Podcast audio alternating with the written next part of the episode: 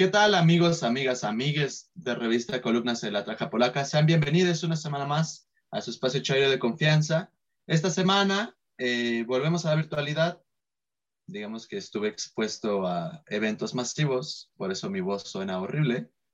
Pero vamos a estar vía virtual, eh, conectados desde Ciudad de México hasta Jalisco, con Beatriz Martínez Zavala para hablar acerca de el tema del INSABI que propuso Andrés Manuel, este tránsito hacia el IMSS Bienestar y cómo es que va a, resolverse toda esta situación que está un poco complicada. Beatriz eh, está en el doctorado en sistemas de salud en el Instituto Nacional de Salud Pública, es maestra en salud pública y ha colaborado como investigadora en publicaciones sobre el sistema de salud mexicano, innovaciones en el IMSS para el tratamiento de enfermedades crónicas y actualmente está investigando la implementación de redes integradas de servicios de salud bajo el nuevo modelo propuesto por el INSABI. Es decir, eh, no hay mejor persona a quien preguntarle en toda la República Amorosa de Twitter que a Beatriz sobre este tema. ¿Cómo estás, Beatriz? Hola, estoy muy bien. Muchas gracias por invitarme. Por invitarme. Qué bueno. Eh, Beatriz está en Guadalajara, bueno, en Jalisco, y eh, por eso hemos vuelto a la virtualidad. Si estuviéramos allá, si nos hubiera invitado con, con vuelos pagados. Cuando guste, invito. ¿Ya tienes tus vacunas? Ya, claro. Ah. Entonces, no, no iría a un Vive Latino sin vacunas. Cierto, cierto. Pero bueno, cuéntanos. Invitarme desde Guadalajara, te saludamos con mucho afecto. Se extraña Guadalajara. Muy pronto, espero que muy pronto podamos hacer algo en tequilados en Guadalajara. Ok. Pero cuéntanos un poco, Beatriz, ¿qué, qué pasa con el insabio? ¿Cuál es esta propuesta que Andrés Manuel trae a la luz? Este eh, contubernio entre el IMSS Bienestar y, la Secretaría de Salud estatales. ¿Cómo queda ahora el modelo? ¿Qué va a pasar con el INSABI? ¿Desaparece? ¿Podemos catalogar, como lo ha hecho la oposición, el modelo INSABI como un fracaso? ¿Por dónde empiezo? Todo lo que preguntaste. Por, por donde tú quieras.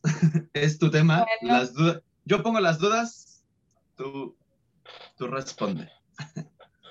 Ok, ok, gracias. Sí, pues primero que nada hay que contextualizar lo que, lo que se, está diciendo en este momento y lo que se está diciendo en general en la esfera pública.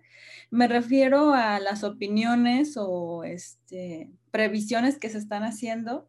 Hay que aclarar que, es un momento de, de mucha incertidumbre para el sistema de salud mexicano y para todos este, estudiosos y no estudiosos del sistema, es un momento de incertidumbre, de muchos cambios. Entonces, cualquier cosa que se pueda decir aquí o en Twitter o en donde sea, son especulaciones. Ahora, hay especulaciones especulaciones, ¿no? Hay especulaciones que se hacen basadas eh, en, lo, en el estudio del tema, en estudios de la historia del sistema de salud, de la historia de México, y hay especulaciones meramente alucinadas, ¿no? Que, que hay la Universidad de Twitter nos gradúa a todos y opinamos, ¿no? Entonces hay que partir de ahí, hay que partir de que nada está escrito, que todo, muchos de los acuerdos apenas se están probando, no existe como un documento todavía oficial de, la visión general de esta, de esta idea. Entonces mucho es especulaciones, ¿no? Sin embargo, pues sí, sí hay cosas que podemos ir diciendo o aclarando. Eh, podemos empezar por aclarar los hechos más recientes, tal vez, que fue que hace como una semana, este, Andrés Manuel López Obrador anunció que ahora eh, las entidades federativas, o bueno, el nuevo plan para el sistema de salud era que las entidades federativas entreguen sus recursos en términos de instalaciones, hospitales, personal, a el IMSS Bienestar para que el IMSS Bienestar los opere. O sea, esta es la noticia del momento al respecto. Cambia un poco respecto a lo que se venía manejando anteriormente cuando se proponía que las secretarías de salud estatales entregaran estos mismos recursos a el INSABI. y el INSABI se iba a hacer cargo de todo ello, ¿no? Ahora cambió, el nuevo plan es así y esto obviamente ha generado pues muchos, muchos comentarios, muchas dudas, ¿no? Principalmente porque ahora nos preguntan si nos vamos a atender en el IMSS, ¿no? Es, es como la primera pregunta, si, a ver, ¿ya todo va a ser IMSS? Y no. Eh, el IMSS Bienestar, vamos a decir que nació de una manera similar a, la que, a lo que está ocurriendo ahorita. Ahí por, por este, los ochentas, creo, había un programa social que se llamaba Coplamar, ¿no? Y este, y bueno, tenía un componente de salud que no lograba cubrir en algunas partes del país, este, principalmente zonas rurales y marginadas. Entonces se acercaron al IMSS para recibir apoyo eh, en términos de su de su capacidad administrativa y organizacional para prestar y acercar esos servicios a personas eh, eh, en condiciones rurales, ¿no? ¿Por qué hicieron esto? No sé si tú lo sepas, pero el IMSS es la institución de, de, salud más vieja del país. O sea, es como 40 años más vieja que, que la Secretaría de Salud en sí, ¿no? Por ejemplo, el IMSS surgió en 1943 y la Secretaría de Salud surgió en 1984. O sea, son 40 años de diferencia. Es una, es una institución muy madura. Entonces, en aquel tiempo eh, se acercaron al IMSS para que les ayudara con este programa e hicieron una fusión. Ahora, el IMSS dijo, no, no, no, pero mi dinero, que es obrero patronal, no lo podemos eh, juntar con el dinero que es propiamente federal, ¿no? Entonces dijeron, perfecto, mantenemos las bolsitas separadas, tú tu dinero, nosotros nuestro dinero, y así hicieron una especie de fusión donde cada quien ponía pues su principal poder, ¿no? El IMSS tenía el poder de administrativo, era su, capacidad, y la Secretaría de Salud ponía el dinero para ese programa. Y así nació lo que se llamaba IMSS Coplamar. Luego llegó un presidente y le puso IMSS Solidaridad. Luego llegó otro presidente y le puso IMSS Oportunidades. Luego se llamó IMSS Prospera y ahora es IMSS Bienestar. Entonces, no son lo mismo podrían ser en dado caso hermanos, ¿no? Este, son dos hermanos que se parecen, comparten algunas cosas, nada más que un hermano viste de traje y sombrero y el otro hermano viste este, de, de jury, ¿no? Son, somos, son, evidentemente somos el otro hermano. sí, es como el hermano este, muy, muy formal y el hermano más, este, más, más hippie vamos a decirlo así. Son hermanos, pero no son lo mismo. Entonces, así surgió lo que ahora es el IMSS Bienestar. No vamos a ser atendidos por el IMSS, vamos a ser atendidos por el IMSS Bienestar, que es el hermano del IMSS, vamos a decirlo así. Ok, entonces, el IMSS lo que va a dar es como capacidad administrativa sin juntar eh, presupuestos, sin juntar, sin haber realmente una homologación, digamos, del sistema de salud, que es lo que Andrés había propuesto en la mañanera, ¿no? Sí, hay que volver a aclarar el IMSS Bienestar. Em, ocurrió algo como lo que te contaba. Lo que pasa es que cuando eh, el INSABI se instituyó, eh, tenía un, un gran reto que era que se cambió de, la noche de diciembre, 31 de diciembre de 2019 era una cosa y el primero de enero de 2020 era otra cosa, ¿no? En todo el país.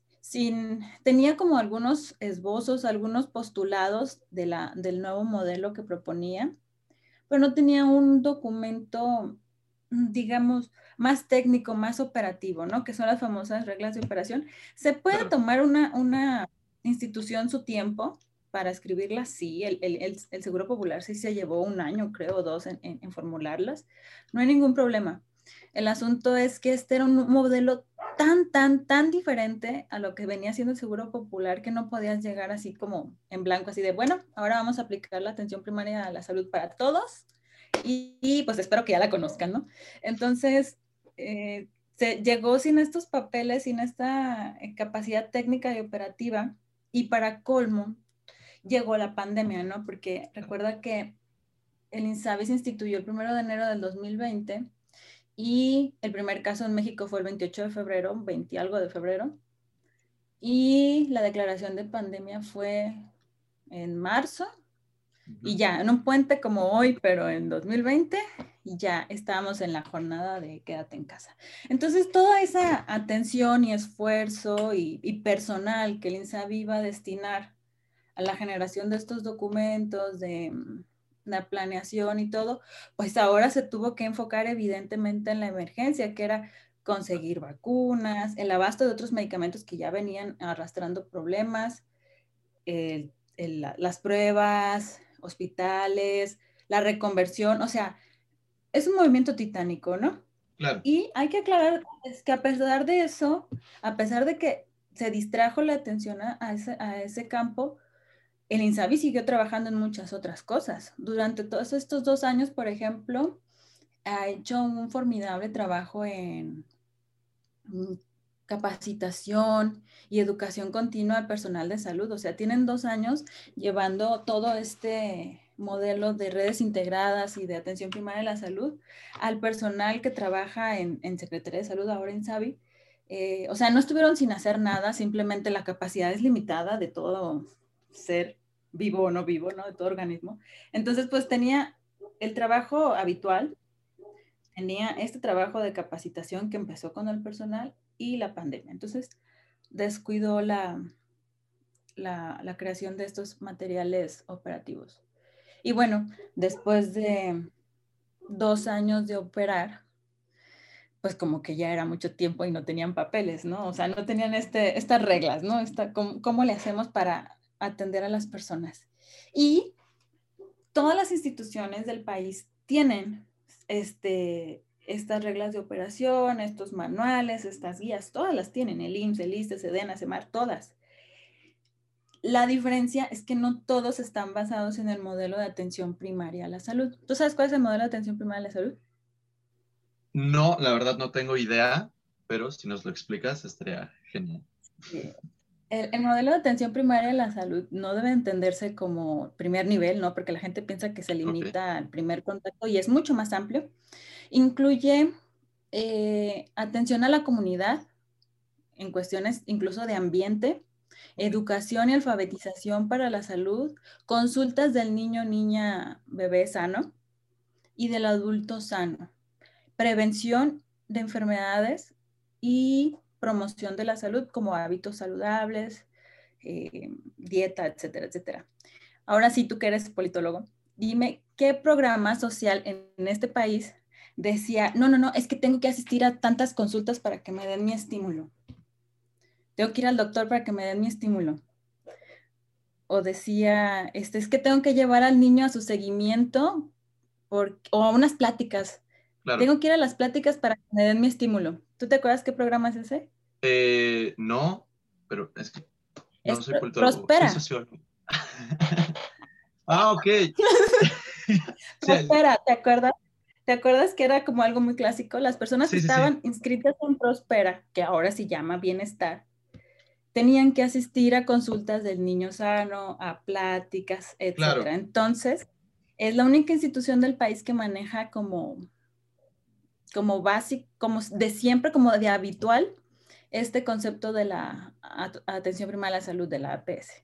Entonces, el único país que tenía la capacidad eh, normativa y operativa para este modelo de atención en particular era el IMSS Bienestar.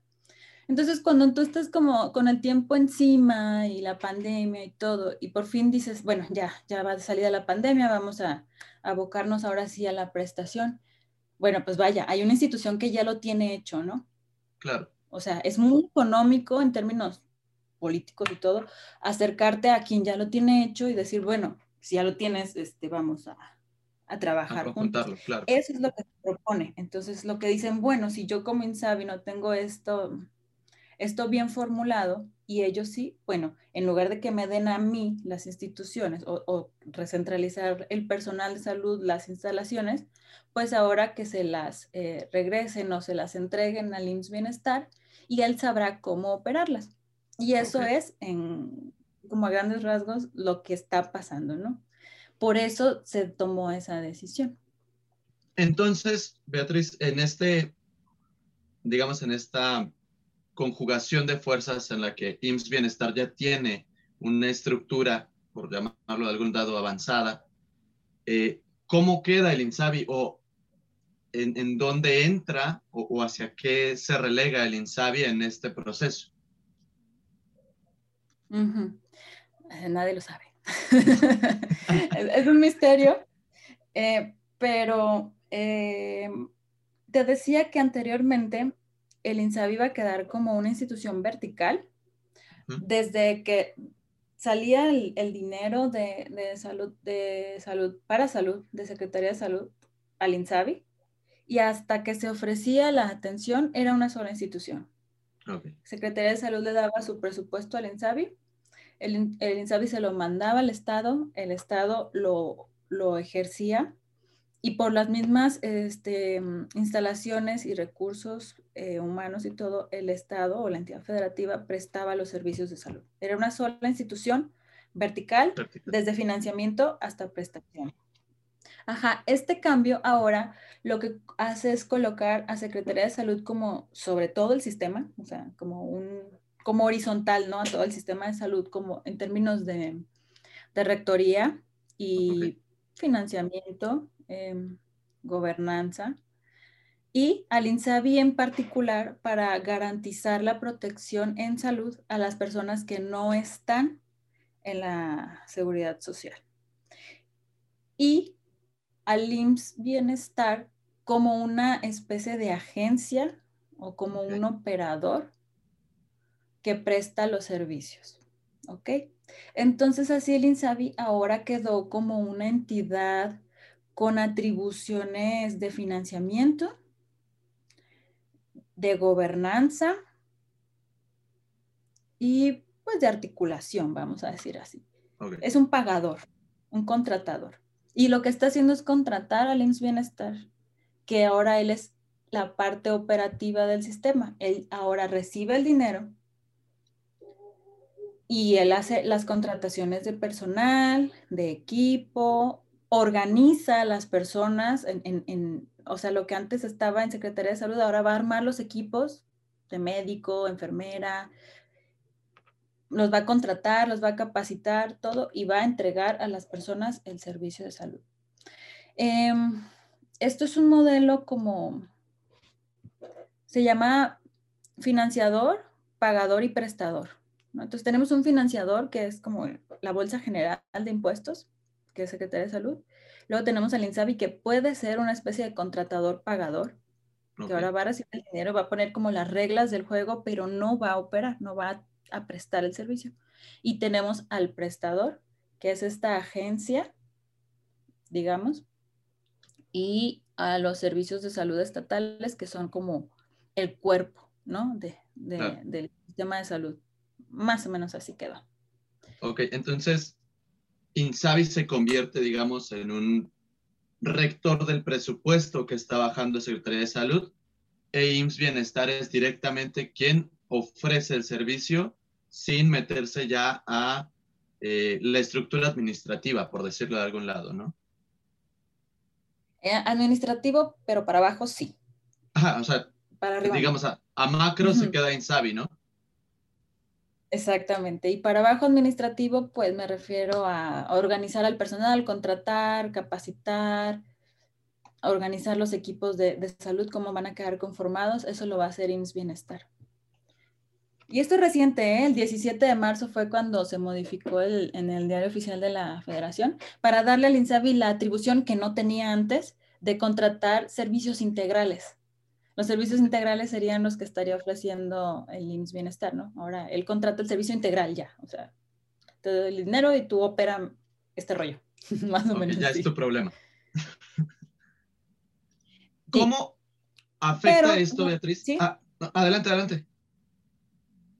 No, nada más quería enfatizar que esto ahorita está sucediendo nada más en Nayarit, ¿no? Firmó Nayarit, Tlaxcala y Colima pero trabajando esto solo está en Nayarit.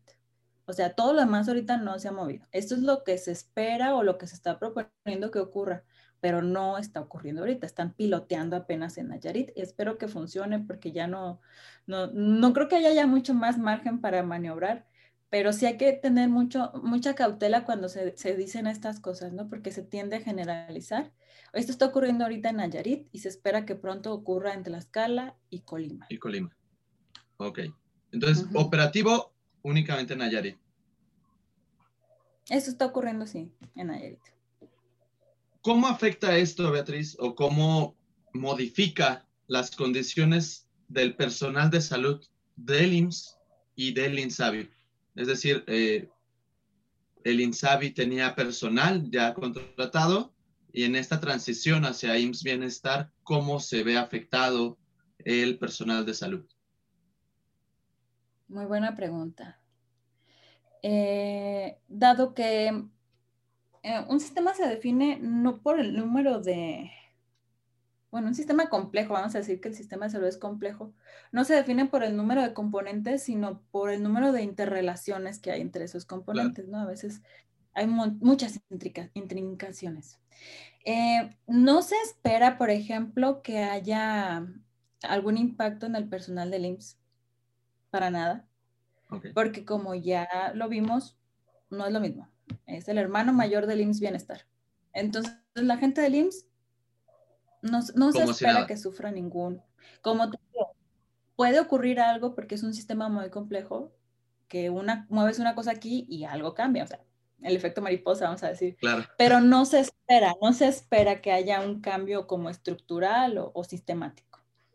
Eh, los del IMSS Bienestar, por ejemplo, también es muy probable que no se vean tan afectados porque pues, es una organización que ya está funcionando, ya tiene su gente, tiene sus hospitales Puede haber algunos reacomodos, pero tampoco se esperan grandes cambios. El mayor cambio o el mayor efecto va a ser en las el personal de salud que trabajaba en las secretarías de salud estatales, porque es lo que se está cambiando al final. Ahora, sí va a haber cambios en términos, por ejemplo, que te decía que el Seguro Popular no trabajaba con el modelo de atención primaria de la salud trabajaba con un modelo muy centrado en la curación de enfermedades, ¿no? Era un modelo curativo, dejaba mucho de lado el, lo preventivo y la promoción a la salud. Entonces, dado que no estaba estructurado eh, eh, para trabajar así, es muy probable que se muevan los equipos eh, para que sean equipos multidisciplinarios, que haya un equipo de salud en cada clínica. Es muy probable que eso sí ocurra. Y eso es lo que estaba diciendo, por ejemplo, Zoe Robledo en, eh, en, la mañanera del martes, ¿no? O sea, tenemos ya levantado todos los datos de todos y una plataforma para que puedan ustedes darle ir seguimiento, hablando del personal de salud, para que puedan darle seguimiento a su propio caso, ¿no? Ahora, mm, no sé de dónde salió la idea de que iba a haber despidos o que los iban a correr, ¿no? Porque ya no iban a trabajar porque ahora era el IMSS Bienestar. No, porque los que van a seguir trabajando son los mismos hospitales y las mismas personas, solo van a cambiar de jefe, vamos a decir así. Claro. Entonces, no se esperan despidos masivos, no se espera así como, no saben qué, ahora todo esto sí, se me van todos. No, al contrario, no sé si recuerdas lo que se habló el martes con Zoe Robledo justo, es que ahora más bien están viendo cómo darles este, mejores esquemas de contratación, este, hacerlos base, etcétera, porque hay mucha gente que sí está por honorario, ¿no? Que así venía trabajando con el Seguro Popular. Entonces, más bien se espera que mejoren sus condiciones laborales. Los que ya estaban con base o sindicalizados, pues no, no se espera nada de eso. Em, de hecho, lo que podría pasar o el cambio más grande sería positivo, que sería contratar nuevos médicos, que se mencionó en, la mañanera. Eh, se mencionó, por ejemplo, que el plan es ver cuántos médicos hay, organizarlos y ya que estén organizados, ver dónde hace falta contratar. De hecho, lo más probable que ocurra en este caso es que haya contrataciones de médicos. ¿Por qué? Porque en ningún escenario en este país, en ningún escenario que pongas o como muevas tú las piezas, nunca van a sobrar médicos. Nunca, nos faltan. Em, en, el mundo, bueno, en, los países de la OCDE, por ejemplo, el promedio de médicos por cada mil habitantes es como de 3, 3.3, para ser precisos. México tiene 2. En caso de médicos. Y de enfermeras tenemos 3 enfermeras por cada mil habitantes. El promedio de la OCDE es de 9. ¿Tú crees que vamos a estar despidiendo a alguien con este déficit? Sí, claro, no, no. No, el, no cuadran las cuentas. Exactamente. El plan más bien sería cerrar estas brechas, contratar personal. Entonces, básicamente, IMSS Bienestar o la idea de IMSS Bienestar es ampliar la contratación de personal, transitar al personal que estaba, digamos, eh, subcontratado o firmando contratos temporales ya hacia una basificación, en lugar de eh, de esto que se ha especulado acerca de los despidos masivos, ¿no? Sí, claro, no, no tiene ningún sentido pensar que, que se va a despedir a, médicos cuando nos hacen falta médicos. No tiene sentido. Claro. No, este, a lo mejor, este, algunos, no, no, no, no imagino en qué contexto podría haber despidos, ¿no? No, tal vez, por ejemplo, lo que pensaba eran en algo muy administrativo, así como que fuera reubicada alguna, no sé, algo muy administrativo, pero médicos, no, no, veo un escenario en, el que se despidan, al contrario, o sea, el plan es ver la manera de tener más médicos, médicas, nutriólogos, nutriólogas, todo el personal de salud. Personal de salud. Sí. Ahora, ¿cómo afecta o qué pasa en las entidades que no tienen IMSS Bienestar o existe cobertura de IMSS Bienestar en los 32 estados. En el caso de que no, ¿cómo, cómo se transita hacia allá o cómo es posible obtener precisamente esta cobertura? Sí, he visto mucho esta preocupación entre las personas que discuten el tema como dicen, oye, pero si el IMSS Bienestar solo opera en tres estados, ¿qué va a pasar con los otros? ¿No? Y a lo mejor se relaciona con que no se ha sido claro esto que te explicaba, ¿no? O sea, el IMSS Bienestar lo que va a hacer es un nuevo jefe. No necesita hospitales porque ya están. Entonces, vamos a, vamos a empezar por repetir que esto solo está ocurriendo en tres entidades. No todas las entidades están entrándole a este modelo, pero vamos a suponer en un futuro que las 32 entidades firmaran este acuerdo y ahora van a transferir sus instalaciones o sus hospitales al IMSS Bienestar. ¿Qué pasaría si en, estos, en esta entidad no hay un solo hospital IMSS Bienestar? Nada, porque no lo necesitan, ya están los hospitales. Lo que pasaría es que ahora habría una oficina del IMSS Bienestar en alguno de estos hospitales, es todo. No, no, no tiene nada que ver esto. Lo que podría implicar es un poquito de, de trabajo adaptar el modelo que ya venían trabajando en otro estado a este nuevo estado donde antes no estaban, ¿no? O sea, sí implica un trabajito de, instalarse, de moverse, de, hacerse de, sus cosas y de su presencia, pero no tiene nada que ver con que haya o no haya, porque lo que no hay son hospitales, ¿no? claro. La administración puede funcionar en donde sea. Ok, entonces, digamos, nada más habría que haber, eh, abrir una oficina rectora ¿no? de, del IMSS Bienestar para que se implemente desde ahí el, el, plan de acción hacia los hospitales y clínicas ya existentes del sector de salud. Sí, mira, si yo te digo, aquí tengo un consultor en nutrición, funciona súper bien, este, ¿por qué no lo pones ahí en Santa Fe? Tú vas a decir, pero Beatriz, aquí no tienes casa. Y yo te voy a decir, no te preocupes, o sea, ahí donde tú estás, yo te mando este, mis documentos, te mando mi formato de trabajo, tú lo haces. Eso es todo. No necesito ya vivir ahí para poder empezar ahí una, un negocio o un consultorio.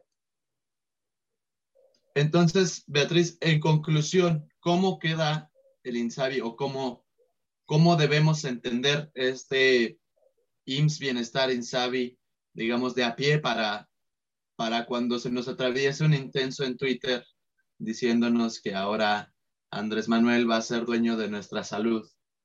Eh, ¿cómo, ¿Cómo podemos concluir este tema? Conclusiones. Una de las más importantes, no, no vamos a ser atendidos por el IMSS. No. Hermano mayor, hermano menor. Ok. En segundo lugar, el IMSABI queda como contratador de servicios, como pagador de los servicios que le está ofreciendo el IMSS Bienestar.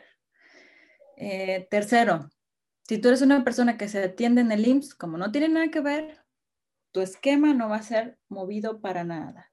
Ni siquiera van a ser atendidos en los mismos hospitales. Nada que ver. El dinero no se va a revolver. Nada que ver.